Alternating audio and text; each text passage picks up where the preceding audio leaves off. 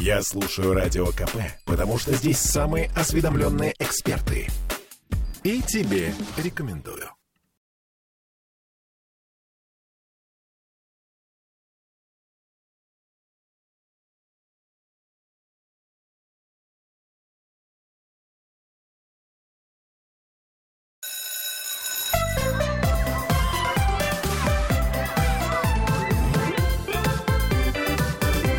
Родительский вопрос. 11.03. Всем доброе утро. Сегодня мы говорим на сложную довольно-таки тему. Говорим про токсичных родителей. Продолжаем наш разговор. И сегодня с нами наш любимый психоаналитик Дмитрий Альшанский. Дим, привет. Доброе утро. Я напомню, что нам можно писать в трансляции ВКонтакте вот. Э, что еще можно? Можно нам звонить по телефону прямого эфира 655-5005. Тема сложная, тема важная. Но, в общем, начнем мы, наверное, вот с чего. Э, знаешь, э, часто якобы, так знаешь, апарт задает мать вопрос, да зачем я тебя вообще родила? Вот, собственно, мне кажется, с этого начинаются токсичные отношения. Э, вот этот вопрос бы неплохо задавать э, до рождения, да, и я вот часто говорю, как бы цинично это не звучало, но прежде чем заводить детей, задайте себе вопрос, а для чего они вам нужны? Э, это просто для галочки, или потому что ваша мама уже хочет стать бабушкой, или потому что по подружка Лариса уже родила, да, и вы тоже хотите. Эм, вот. Самый, самый худший сценарий – это рожать детей, потому что все так рожают, и так уже заведено, а кто кроме нас, а, в общем, всегда бабы рожали. Эм, вот. Если он рожден без мотивации, то, конечно, будет довольно сложно устанавливать границы. Э, и это эм, э, конфликтогенная среда, да, уже заведомо будет, если вы не знаете, для чего вам ребенок нужен. Ну, это получается, что послание такое, что ты мне должен, я на тебя тратила силы с расчетом, что они окупятся, я недовольна тем, что ты этот долг не возвращаешь, да, по сути дела. То есть я ради тебя всем пожертвовала, а ты? Так, а вот тогда и вопрос. Ради чего, да? Э, если это такой бизнес-проект, что я тебя кормлю там первые 20 лет, а ты меня последние 20 лет кормишь, да? Э, ну, тогда это бизнес-проект. Я вкладываюсь, и дальше уже окупится, не окупится, непонятно понятно, ну, в нашей стране обычно инвестиции не окупаются. Э, э, э, либо же, там, как некоторые женщины говорят, родила для себя, да, потому что у меня в жизни какая-то пустота, да, у меня какая-то внутренняя нехватка, да, я, я чувствую какую-то вот дыру экзистенциальную, я пытаюсь ее заполнить, то ли мужчинами, то ли детьми, то ли работой. На самом деле, тут в скобочках, да, звездочка и сноска, а, она ничем не заполняется. И это та пустота, с которой нужно научиться взаимодействовать. И э, вот э, одно из направлений моей работы, да, я людям помогаю э, как-то этой пустотой пользоваться. Она есть и будет, никуда она не денется. Э, нет никаких ваших вторых половинок, которые вам дадут смысл жизни. Дети вам тоже не придадут смысл жизни, хотя это здорово, классно, и те, кому нравится, рожать, пожалуйста, рожайте, воспитывайте, это значит замечательно, да. Но э, э если у вас изначально не было смысла жизни, то эм, и, не, не надо рожать детей с мыслью, что сейчас вот они вам дадут этот, да, а, а, а если не получится, а если у вас не проснется так называемый материнский инстинкт? Дмитрий, да? ну тут такая интересная штука возникает. Мне кажется, что если так вот э, к этому вопросу подходить, э, ну, совсем ответственно и всерьез, то э, я думаю, что 90% детей бы в принципе не родились. Ну, я, может, ошибаюсь, но мне так кажется. А, а, а тут, опять же, э, мой внутренний циник говорит, а может быть и не надо рожать заведомо несчастливых детей, э, заведомо бессмысленных, да? Эм, а давайте все-таки детей рожать те, которые будут потенциально хотя бы, да, э, счастливы, осмысленны и для чего-то на этой планете. А не просто так, как у диких племен, там каждых 9 месяцев из женщины вываливается ребенок. Хорошо. ну вот если мы возьмем э, изначальный посыл, да, зачем я вообще тебя родила, и по сути дела, э, ну на что это направлено все? Это направлено на то, чтобы вызвать в ребенке чувство вины. Вот. Иногда, конечно, целью добиться чего-то конкретного, вот, а в основном это просто вот э, такая хроническая ситуация. Что делать в такой хронической ситуации, когда ты, например, уже понимаешь, ну там, предположим, тебе 10 лет, тебе 12 лет, да ты сам этот токсичный родитель. Что делать в этой ситуации, когда все уже произошло? То есть, конечно, изначально да, но Э, здесь ответственность распределяется непропорционально. Конечно, на родителей больше. И э, э, вот я говорю, до рождения ребенка нужно задать этот вопрос, а для чего он мне нужен? Если вы ребенок, который в 10-12 лет, если он понимает, это уже хорошо. Вот я же часто рассказываю, что жертвы абьюза, они даже не понимают, что то, что с ними происходило, это плохо, и то, что так вообще нельзя. Потому что в заводских настройках у ребенка нет представления о том, как должно быть, какая должна быть семья, какой должен быть папа, какая должна быть мама. То есть априори то, что они имеют, это и есть норма. А, да, Неважно, и... спят они там на э, дощатом полу, грубо говоря, или там на двухъярусной э, кровати домике. Вот я когда в, в этой профессии начал работать, и я стал сталкиваться с э, жертвами насилия, вот больше всего меня поразило, я, я думал, что там будут слезы, страдания, еще что-то такое, да, а меня больше всего поразило, что люди про насилие рассказывают, как вот небо голубое, трава зеленая, там отец меня бил. А разве не так? Э, и вот это меня несколько шокировало, что это до такой степени естественная установка у человека в голове, что родитель тебя бьет, э, и как бы, а как он не порол ребенка? Так всех же бьют. И э, ты человеку говоришь, да нет, далеко не все дети сталкиваются с домашним насилием, и это человека очень удивляет. Да? Для меня это был самый шокирующий момент, что жертвы домашнего насилия, дети, пережившие абьюз, они даже не понимают, что это плохо и что так нельзя. И поэтому ответ номер один на твой вопрос. Неплохо бы, чтобы появился какой-то третий взрослый, да, э, э, там педагог, социальный работник, учитель, воспитательница, нянечка, которая хотя бы эту мысль забросит, что если тебя ежедневно избивают, то это вообще ненормально да, если тебя там как бы лишают сна, если тебя ограничивают в пище, перемещении, если тебя привязывают к батарее, я тоже такие случаи знаю, ну, да. да, эм, то есть явные какие-то факты физического насилия, это не нормально, да, и вот если ребенок в 7, 8, 9, 10 лет, да, хотя бы узнает о том, что то, что с ним происходит, это вообще не ок, и э, э, это можно как-то негативно оценивать, да, и у него мысль зародится о том, что так вообще неправильно. Э, и как с этим бороться, как с этим взаимодействовать. Вот может быть тогда самосознание про, проснется. А если он всю жизнь жил с э, тем, что вот Волга впадает в, в Каспийское море, и папа приходит пьяный и всех бьет дома, и как бы это нормально, и твоя задача просто спрятаться так, чтобы он этого не делал. А если ты не спрятался, так ты сам виноват. А часто родители еще переводят ответственность на детей. Это ты меня спровоцировал, да? И начинается victim blaming.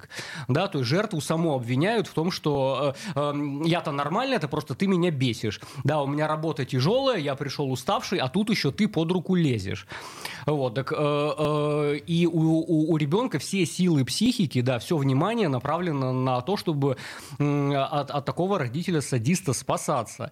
Э, и дальше по каким-то косвенным признакам, по, по взгляду, по пластике, по запаху понять, будет меня сегодня родитель бить или не будет. Да? И все когнитивные способности вот только на это направлены. Естественно, он не будет развиваться, такой ребенок.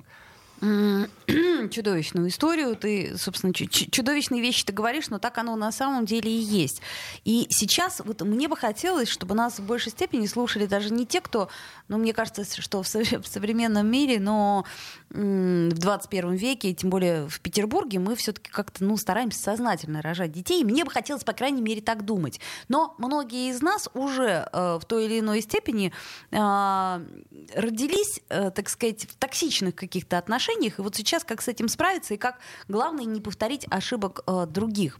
Я напомню, что мы в прямом эфире, и э, что нам можно писать по трансляции ВКонтакте, что нам можно звонить по телефону прямого эфира. Вот нам пишет Егор, а не нанесет ли это травму? Допустим, я читал в детстве, что когда папа бьет, это нормально. А вдруг понимаю на терапии какой-то ужас во взрослом возрасте. А нанесет ли это травму? Ну, я уверена, что нанесет травму. Э, если все-таки на каком-то этапе жизни понимаешь, что это ненормально, да, и э, прежде всего цепочку повторяющегося зла можно остановить, это раз.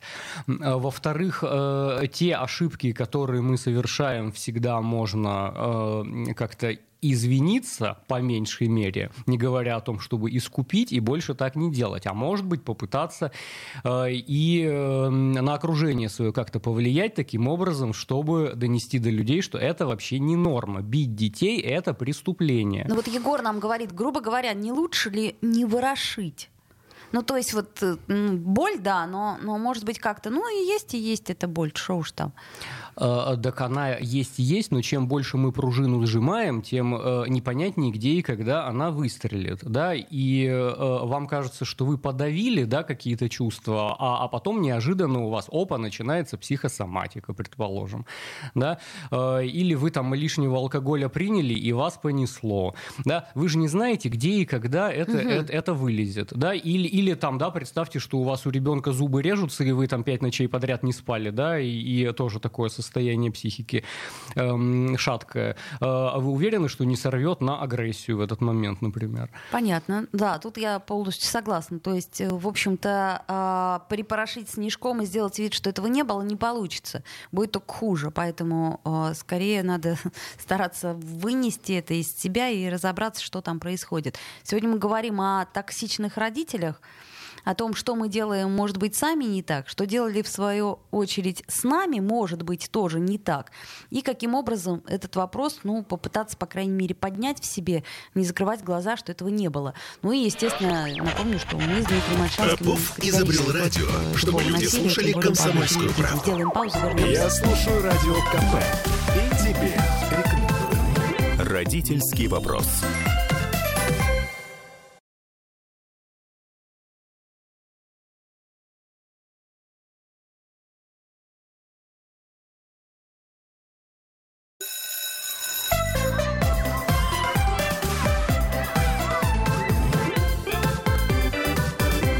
Родительский вопрос. Вновь возвращаемся в эфир. Напомню, что мы в прямом эфире. Нам можно писать по трансляции ВКонтакте и можно звонить по телефону 655-5005. Мы с Дмитрием Альшанским, психоаналитиком, сегодня говорим про токсичность по сути дела, про токсичных родителей. Вот еще одна такая прекрасная фраза. Ты, ты только посмотри на себя. Вот ты что за ерундой занимаешься? Вот как ты выглядишь? А, по сути, послание такое, что мне должно быть стыдно, потому что ты ведешь себя не так, как я этого хочу. Например, такое. Ну, само по себе-то в этой фразе ничего такого и нет. Я бы больше сказал, что вообще совесть — это как раз и есть способность посмотреть на себя глазами кого-то другого. Да? Мой внутренний родитель в этот момент... Может быть, я даже и удовольствие получил. Я шел, шел на рынке, значит, украл там яблоко, да? А, и, может быть, мне даже и вкусно. А как у Гришковца, я ем собаку, и мне вкусно, да? А какой-то мальчик сейчас в это время плачет. Вот. И совесть, да, это внутренний родитель, который мне в этот момент говорит, ты неправильно поступил, ты сейчас мудак в этот момент, uh-huh, да? Uh-huh. И, и вот это и есть совесть, поэтому сама по себе фраза, она не токсичная, и э, ребенок на каком-то этапе и должен как раз инкорпорировать в себя внутренний взгляд родителя, оценивающий, для того, чтобы не нуждаться ни, ни в каком э, вот, э, близлежащем по партнере, который будет мне говорить, правильно я поступаю или неправильно, да, потому что у меня внутренняя совесть есть. Есть нюанс, смотри, то есть э, почему, вот как мне кажется, этот, э, ты посмотри на себя, как, как, как ты выглядишь, то есть почему вообще этот вопрос возникает? Мне кажется, что в этом есть э, скрытый стыд и осуждение, то есть ты боишься осуждения, как мать, как отец, неважно. То есть поскольку ты все равно считаешь ребенка частью какой-то себя, да, то э, вот этот удар, он э, обязательно по тебе, когда тебя критикуют. Я, например, очень хорошо помню, мне трудно было вот через это перешагнуть, когда, э, ну, бабушки, да, бабушки в парках, там, бабушки в транспорте, они откуда-то всегда берутся и обязательно, так сказать, навязывают тебе свое мнение, как ты должен вести себя по отношению к ребенку, как твой ребенок должен вести себя обязательно в социуме, как им кажется. Вот. И э, мне кажется, что это э, такое скрытое э, чувство э, страха осуждения. Вот так вот. Э, ну, наверное, да, это есть, но здесь надо выстраивать границы и неплохо бы ребенку прививать, что есть референтная группа, да, которая называется семья, э, или там самые близкие, папа, мама, а, а все по посторонние, что они думают, э, нас это мало интересует, они нам никто. Э, это вот как когда собак дрессируют, да, говорят, чужой. Вот. И то же самое ребенку, да, какой-то чужой человек что-то высказывается, ну, как бы это мимо пролетает. То есть, по сути дела, надо изначально ребенка ориентировать на то, что э, чужое мнение по отношению к нашей семье, оно не должно нас касаться. Да, Вопрос очень скользкий. Но при этом, если, например, ребенок действительно ведет себя отвратительно, ну что, мы с этим редко сталкивались? А сталкивались? Вот, это разные вещи. Э, э, по поводу чужих. Эм, не только их мнение нас мало интересует, но если они что-то предлагают ребенку, например, тоже бы неплохо дать такие вводные, что от чужих вообще ничего брать не ну, надо. Ну, это там конфеты и, и, и, и прочие, если какой-нибудь да, дяденька очень добрый, да, предлагает тебе конфетку и куда-нибудь сходить, то ни в коем случае ходить не надо с ним, и конфетку брать не надо. Лучше не разговаривать со всякими незнакомыми тетеньками и дяденьками, да, э, э, которые не представлены родителями, например. Да, да, даже если и представлены. Эм, вот, поэтому представление о чужих людях, конечно, нужно давать. Э, и все те оценки, которые они нам дают, это надо мимо нейронов пропускать, да, нас это не касается, мы этих людей не знаем. В их вселенной, может быть, пожалуйста, да.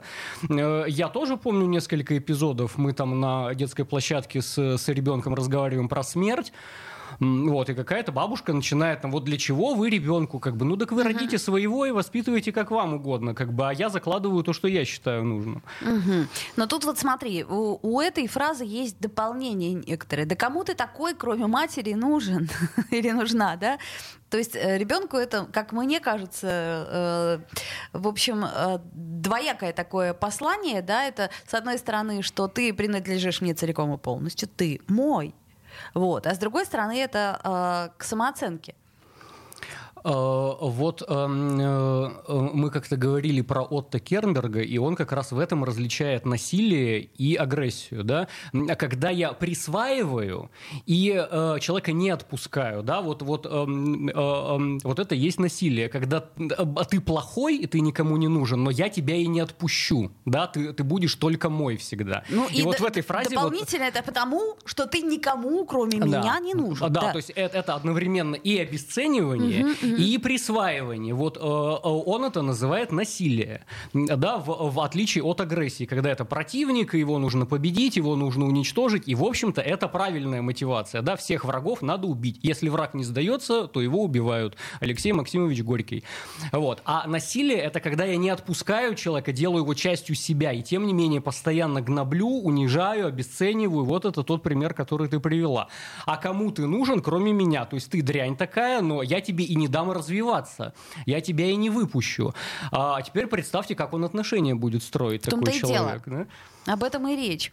Еще э, э, совершенно э, отличная, значит, э, фраза «ты такой же, как твой отец». А, вот это вообще поразительно. То есть э, э, это чаще всего оскорбление. вот меня вот это удивляло. То есть я, например, когда говорю своему ребенку, ты как папа. То есть для меня это, ну как, как сказать, что я вообще считаю, что это хорошо, что ребенок похож на отца. Даже когда он делает что-то очень смешное, я говорю, ну ты как папа прям. То есть в, в хорошем смысле слова, потому что вы похожи, вы семья. А тут э, это именно, как это сказать, э, общее в них одно, что все плохие черты твоего ребенка э, приписываются ненавистному бывшему супругу. Да? Реже супруги, но все-таки как бы бывает по-разному. А, вопрос тогда, почему из 4 миллиардов мужчин ты выбрала самый худший экземпляр? Да, и детей решила рожать именно от, от, от, а, от такого придурка, да, как, вот. Это вдвойне абьюзивно, потому что это и ребенка унижает, и его отца унижает, да, и заставляет ребенка стесняться отца, да, и то, что он похож, а потом это генетика вообще, гены пальцем не раздавишь, да, и, и тебе говорят, что ты, то, что ты произошел от своего отца, это плохо. Ну так это вообще психику ломать на корню просто.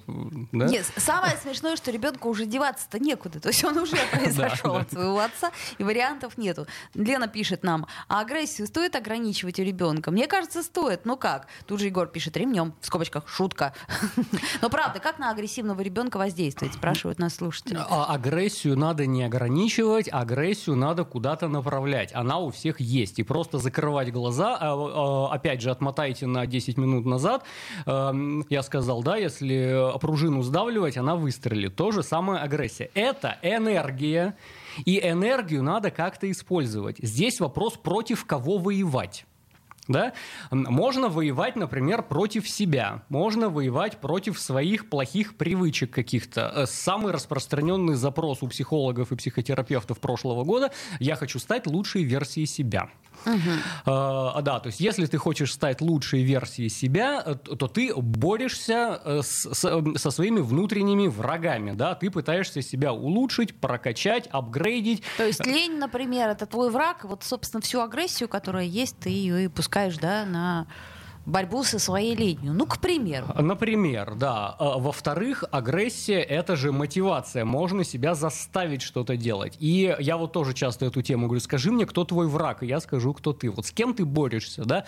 Против чего ты воюешь, кого ты ненавидишь. Очень важно иметь представление о враге. А, и тогда это меня как личность собирает. Я вот это, вот это, вот это ненавижу.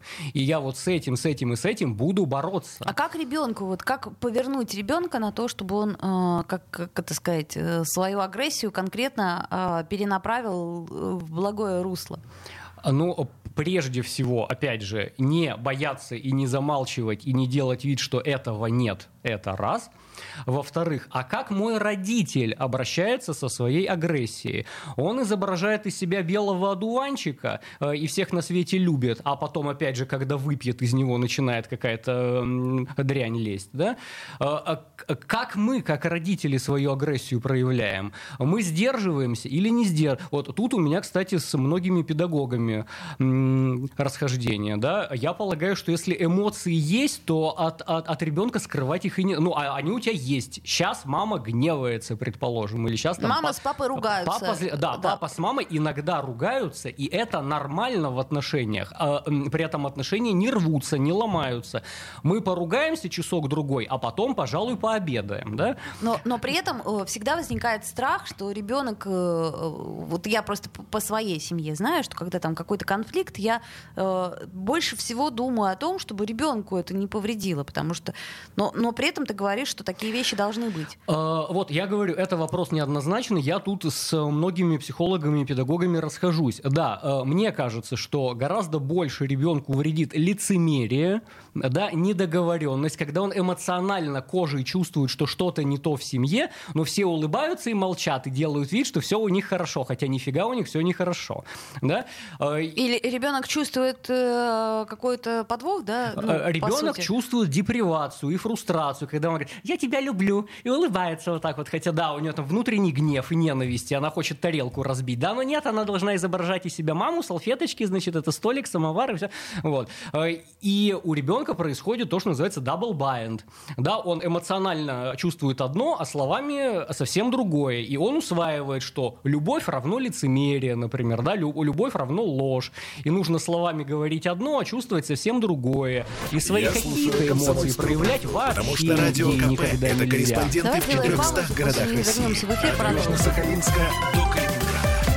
Я слушаю радио КП. Родительский вопрос.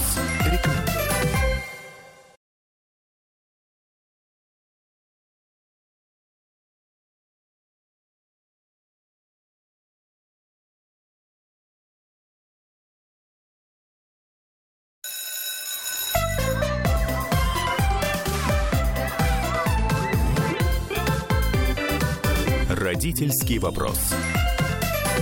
11.33 мы продолжаем с Дмитрием Альшанским говорить о токсичных отношениях. Очень э, интересно нам пишет э, следующий слушатель Максим Кузнецов. А если ребенок не агрессивный, вот где это убрать энергию для победы и мотивации? Вот я довольно спокойным и флегматичным был. С одной стороны помогает, с другой стороны очень способствует пофигизму. И вот надо какое-то, знаешь, такое, какое-то универсальное дитя чтобы где надо, оно там, э, как это сказать, проявляло э, волю к жизни, где надо, было флегматичным, играло в кубик к себе. То есть на вас не угодишь, товарищи. Э, да, и так не то, и это не. Да.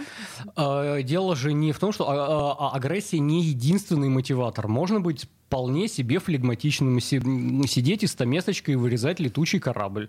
Э, да, это долго, кропотливо, и есть такие люди, которым нравится, э, я там обожаю мелкую моторику, да, ты сидишь и долго делаешь что-то мелкое и кропотливое. Везет же, а я наоборот. Ну, а у меня ребенок может, вот он может сидеть и вот очень долго э, все это делать, вот там что-то складывать в коробочку. Причем, если ты попытаешься, давай побыстрее, Захар, так на тебя посмотрит.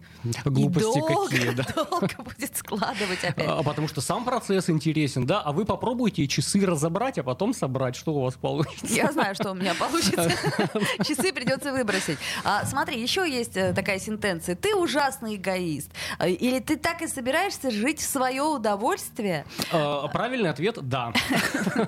Ну, это, это мы уже несколько раз обсуждали, но это, по сути, ну, на мой взгляд, имеет отношение к токсичности, да. Я страдала, я терпела, а теперь ты страдай. Мне жилось трудно, и ты должен жить так же. Зачем жить э, легко? Здесь сама вводная неправильная, как будто удовольствие — это плохо, да, и что ты собрался жить в свое удовольствие, да, и предполагается, что я просто не могу любимую мороженку съесть, потому что это удовольствие, это плохо вроде. Я на велике не могу покататься, потому что это в удовольствие, это плохо. Да а, просто валяться и ничего да, не да. делать.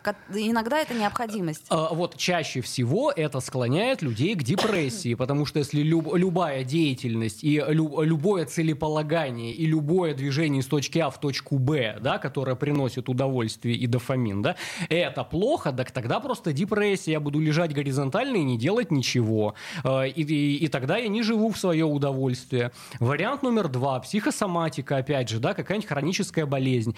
И вот я страдаю, страдаю, страдаю, страдаю, и я такой святой, такой несчастный, и все мне опять же должны. И круг сансары повторяется, и все заново, да? Это забавно, что у нас ведь всегда есть выбор, да, либо страдать, либо не страдать. То есть как с динозавром, 50 на 50. А, жизнь как баня, хочешь паришься, хочешь нет. Вот, да. собственно, а мы как-то придумываем себе сложности на ровном месте, и потом с ними очень, как э, Дон Кихоты, боремся, а толку никакого. А вот еще хорошее тоже высказывание, которое, на мой взгляд, э, очень токсично, и я с ним сталкивалась. А вот, например, племянник Саши, а вот дочь одной моей подруги, а вот я в твои годы. Ну и так далее. То есть, э, собственно говоря, вот смотри, Маша-то, она в английской школе учится, а ты что, лоботряс? Или там, что, ты что, даже это сделать не можешь? Вот я в твои годы уже заводы строил. Э, это вполне понятная такая тревога родить, они не знают, как ребенка мотивировать. И тут э, я на стороне родителей скорее выступлю, потому так. что э, э у поколения Z вообще это одна из самых больших проблем. Они ничего не хотят. Вот, у них уже все есть. Ну, в принципе, да. Э, и поэтому какой-то мотивации или человек нанимает сотрудника там 20 лет. Его невозможно мотивировать. Деньги его не интересуют, кстати, как это не смешно, но в большинстве случаев. Ни деньгами его не, эм, угу. не мотивируешь, ни какими-то плюшками. Потом ты я тебя увольняю, да ему пофиг, господи, увольняешь, а к, к, к соседу пойду твоему, да. И ребенка невозможно ни кнутом, ни пряником, ну как ребенка там 18-20 лет, да, его довольно сложно мотивировать. Поэтому я здесь на, на стороне родителей. А ага. А как его хоть к чему-то склонить? Ага. Твой да? ребеночек подрос, судя по всему, я поняла. А, а, у меня ровно то же самое, да. То есть ему в равной мере интересны разные вещи. Он и на лошадке кататься может, значит, и в хоккей играть, и э, там часы собрать. Но к чему-то страсти, вот я себя-то помню, мне прямо вот, вот интересно было там. Я, я читаю Льва Толстого, я прям вот пока до конца не прочитаю, Ну я не да, встану, да. да? И у, у, у, у меня была вот эта пружинка, которая меня мотивировала. У теперешнего поколения, да, 21 века, э, у них в равной мере интересно все, и, и непонятно, кем ты хочешь стать, когда вырастешь, и в чем у тебя мотивация. Родители часто вот это вот, да, начинают через коленку переламывать. А, а я тебя заставлю, значит. А эм, у, у соседей Петя, Ваня, значит, он вот уже там эм, эм, заводы. эм, хотя Пете или этому Ване рассказывают то же самое про мо- моего ребенка. Ну, как- естественно, какой такая он супер успешный. типичная, собственно, наша родительская манипуляция, потому что, ну, а, а что еще делать? Э, Тут я хочу отчасти лайкнуть родителей, потому что я понимаю, о чем идет речь, но вы, товарищи, не с того подъезда заехали, да? Чтобы ребенка мотивировать, нужно понять, у него-то к чему. И вот это подпинывать, да? То, что ему самому приятно, то, что ему нравится. И если, например, тебе, и, и ты считаешь, что ты взрослый, я вот э, из, из, из своей семейной жизни расскажу эпизод, ты считаешь, что ты взрослый, да, и ты хочешь жить один в 18 лет. Отлично, ты снимаешь жилье, на которое ты сам зарабатываешь себе, да? Вот. Я тебе буду подкидывать, конечно, на доширак там 40 тысяч ежемесячно, так что просто с голоду не, не поме... А, Но деньги ты будешь зарабатывать сам. И ты завел отношения, вот ты их сам строишь, да? Я, я туда не лезу. Вы сами готовите еду, например, вы сами убираете квартиру, вы ведете быть самостоятельно, да? Папа туда не вмешивается, потому что ты взял ответственность, пожалуйста, тащи ее сам. А я уже купил попкорн и с удовольствием смотрю, как у вас получится семейная жизнь. Вот. Э, И ребенку нужно да- давать столько суверенитета, сколько он может унести. Пожалуйста, давай 18 лет работай, зарабатывай, значит, строй карьеру, развивайся, если ты этого хочешь. Ну хорошо, тут, э, предположим, я с тобой больше даже согласна. А еще, например, такая сентенция, как э, «ты вообще пока никто, чтобы рассуждать». Поживи с мое, ради детей. Ничего твоего тут нет, да? Ну вот, это, вот эти фразы, они вот очень часто, э, собственно, э, я тоже понимаю, откуда они берутся, когда там э, ребенок в 15 лет начинает, а ты то, а ты все. Хочется сказать, слушай, ничего твоего тут нет. Это все А, наш пока. А тогда дайте ему то, что будет его. Э, э, Вот э, я представляю эту ситуацию одновременно и глазами родителей, и глазами ребенка. А ты прожил 15 лет, и у тебя даже комнаты своей нет, у тебя трусов своих нет, да, у тебя телефона своего нет, да, это значит, что твои границы просто проламываются и дует сквозной ветер, да, и эм, родители могут влезть куда угодно, они могут входить без стука к тебе в, в комнату, да. Рыться в твоих вещах, А, говорить тебе, что ты будешь надевать. А, Вот. А если ты э, там решил помастурбировать, не дай бог, да, вечером, а они без стука могут входить, это норм вообще или не норм? Ну, понятно. То есть э, граница своего собственного, она должна быть с раннего возраста, да, и как бы... Ну, вот у меня вот сейчас у ребенка вдруг неожиданно, откуда ни возьмись, появилась дикая жадность. Он не дает ничего. Вот от еды до игрушек. То есть нет и все. Э, имеет право, да, если это его. Вот это очень важное качество, которое у постсоветских людей почему-то нет, да, чувство собственности. Э, э, Детям с раннего возраста вот это при... надо всем делиться. Нет, не надо. Если ты хочешь поделиться или ты хочешь поменять свою игрушку на какую-то более интересную, вот тогда да, и тогда давай меняться. Но ты не обязан никому ничего давать. Если это твоя игрушка, ты имеешь полное право никому, даже если она тебе самому не нужна, да, ты имеешь полное право эм, э, ее никому не давать, да. А- а э, э, это такой постколхоз, понимаешь, когда все общее, э, и, и, о- о, ну, девочка хочет твою машинку забрать, конечно, надо отдать. Да-да-да, нет, это в детстве мне, например, просто убивало то, что мама могла раздать мои игрушки А, гостям. Э, И промотаем эту историю на 20 лет вперед. Этот человек становится налогоплательщиком, он отчисляет деньги в, в бюджет, и дальше он не думает о них как про свои. И у, у него не возникает, а куда дели все мои, значит, отчисления в, в, а, обязательное медицинское страхование, обязательное пенсионное страхование, да? Я плачу налоги, куда дели все это нереальное бабло. Почему дороги никто почистить не может? Я им плачу за это, да? Эм, Я баснословные деньги отчисляю ежегодно. Да куда они это все дели? Почему есть- я потом ноги хожу ломаю? а? То есть получается, что э, таким образом мы в человеке закладываем э, ну, гражданскую, условно говоря, несознательность. Безответственность и слабость. Ну, по сути дела, ведь это же важно, да, э, когда ты понимаешь, что у тебя есть какие-то вещи, которые ты с одной стороны, ты собственник, но с другой стороны, ты за них и отвечаешь. Вот это очень важная вещь и, э, к сожалению, не очень популярная в, в нашей стране. Гражданское сознание начинается с чувства собственности. Да?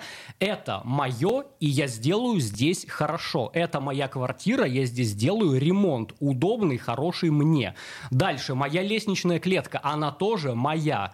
Мой район, это тоже мой, поэтому я не буду бросать окурки, где попало и харкаться шататься по углам, да, это моя страна, в конце концов, да. я здесь сделаю удобно, хорошо и как в Европе. И не позволю узурпировать власть, и дальше я не буду ничего говорить. Так, ну, э, смотрите, мы так примерно подводим итоги, то есть, по сути дела, э, много из того, что мы делаем, оно все равно, как родители, я имею в виду, оно все равно токсично, но э, постоянно ловить себя на каждой слове и на каждой мысли тоже довольно-таки странно и очень тяжело. И поэтому мне кажется, что чем ребенок более объемно будет видеть этот мир, если при этом у него есть все равно доверие к вам, как к родителям, и любовь вашу он чувствует как родителей, то, в общем-то, ну, не так это и страшно, по сути дела. Э, чем хорошо воспитание? Да? Секунд. Многие вещи обратимы. Можно извиниться, можно перемениться, можно изменить свою стратегию. Спасибо вам за внимание. До встречи. Родительский вопрос. Я слушаю «Комсомольскую правду», потому что «Радио КП» — это корреспонденты в 400 городах России. От Южно-Сахалинска до Калининграда. Я слушаю «Радио КП» и тебе рекомендую.